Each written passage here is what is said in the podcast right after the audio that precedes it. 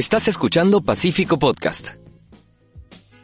Se dice de la economía que pocos saben cómo funciona, pero al final todos sentimos su impacto. Hola, mi nombre es Oscar y es un placer acompañarte en este nuevo episodio de Pacífico Podcast. Episodio que no te debes perder porque hablaremos sobre la realidad económica y las perspectivas que tenemos en el ahorro y la inversión. Y para eso conversamos con Eduardo Tirado.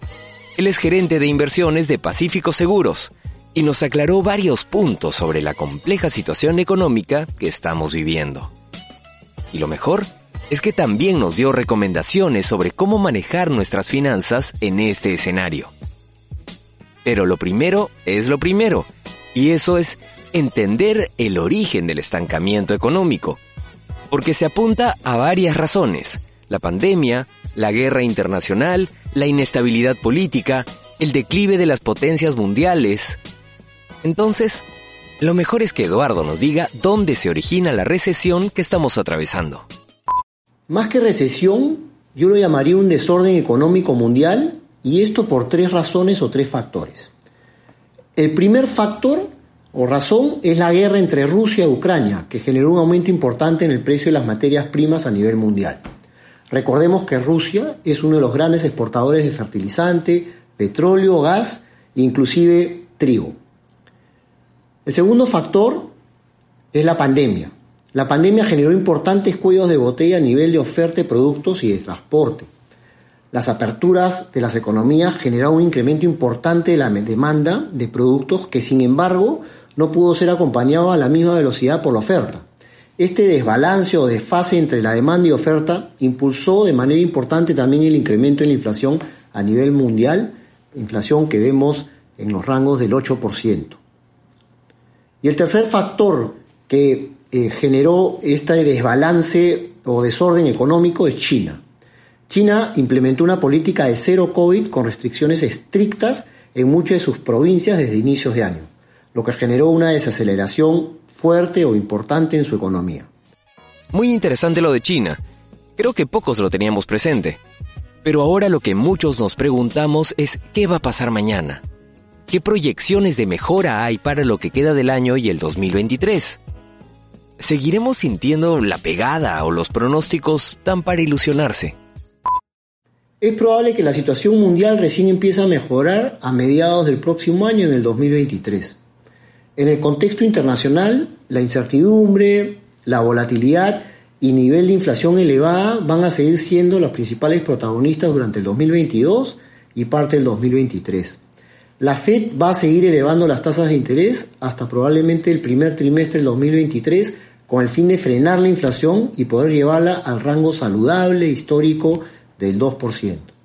Sin embargo, existe también el riesgo de que esta política monetaria agresiva nos pueda llevar a fines del 2023 a un periodo de enfriamiento económico o inclusive recesión mundial, ya que en niveles de tasas tan elevadas puede generar que las empresas y las personas no estén dispuestas a prestarse de dinero para consumir, por ejemplo, comprar autos o comprar casas, o en caso de las empresas, hacer nuevas inversiones. Ya que se habló de inversiones, profundicemos. Pongámonos en el caso de que hoy tenemos un dinero ahorrado y estamos pensando en invertir. ¿Qué nos aconseja Eduardo?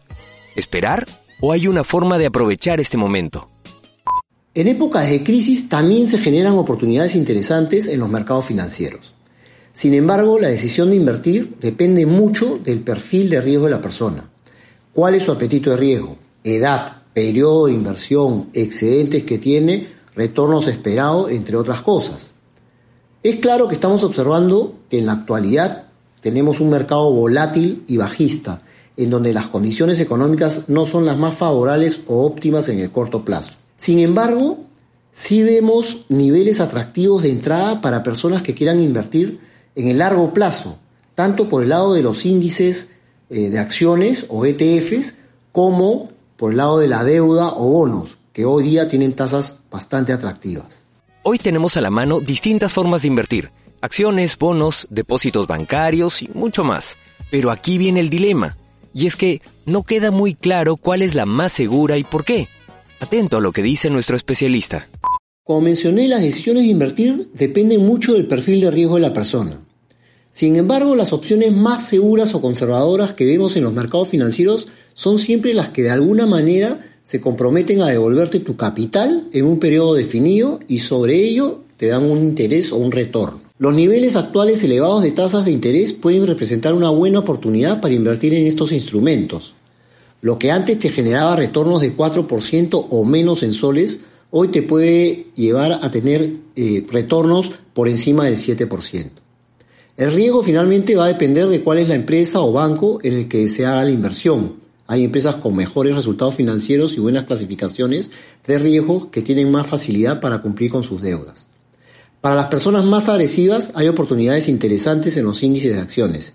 Sin embargo, son inversiones que tendrán mucha volatilidad en el corto o mediano plazo, por lo que el periodo de inversión tiene que ser de largo plazo.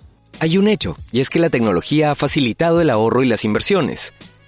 Todo se puede hacer desde la computadora y el celular. El lado B del asunto es que también los casos de fraude se han disparado. Por eso conviene conocer algunas formas de prevención para evitar ser engañados. Así es, la tecnología trae eh, muchas facilidades y rapidez para invertir, pero también riesgos importantes que están relacionados al fraude.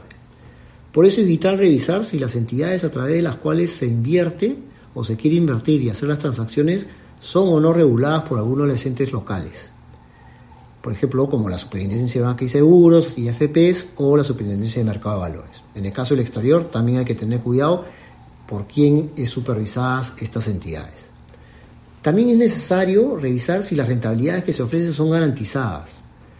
Ojo, muchas veces garantizan tasas de retorno que no necesariamente son ciertas, ya que dependen del desempeño que puede tener el mercado de valores. Por otro lado, se debe tener mucho cuidado con el phishing no debemos abrir correos electrónicos ni links que ofrezcan productos financieros que parecen ser atractivos o con rentabilidades elevadas, eh, sin estar seguros antes de dónde provienen estos correos o quiénes están detrás de estos mails y estos links, ¿no? No podemos tocar el tema económico sin abordar las finanzas personales. Y acá le preguntamos a Eduardo por cómo debe ser la gestión de ahorro y gastos en casa. Si es buena idea, por ejemplo, eso de repartir el presupuesto familiar en porcentajes fijos destinados a gastos, ahorros y claro, también gustitos. Esto nos dijo. Más allá de una distribución específica a nivel porcentual, lo principal es tomar conciencia que el nivel de ingreso que se tiene debe cubrir primero tus gastos mensuales, de ahí tus obligaciones o pagos de deuda y finalmente con el excedente usarlo para algún tipo de ahorro o inversión. Los bancos, por ejemplo, recomiendan que no más del 30% del ingreso de las personas vaya destinado a pagar cuotas de préstamo, ya sea de casas o de autos. Claro, esto va a depender también de qué otras obligaciones pueda tener la persona. Eh, obligaciones como educación, gastos médicos, alimentos, movilidad, etc. Un beneficio que nos ha traído la innovación y la tecnología y que es importante es que las entidades del sistema financiero como bancos, aseguradoras o fondos mutuos ya ofrecen productos de ahorro e inversión con aportes bajos y periódicos, ¿no? que pueden ayudar a diversificar el, ahorro de la persona en un periodo determinado o en un tiempo determinado. En el manejo del presupuesto, la planificación y el sentido común son claves para no lamentarnos luego. Recuerda que cada inversión tiene sus beneficios, pero también sus riesgos, y depende de cada uno evaluar en su justa medida los dos lados de la balanza para tomar decisiones responsables.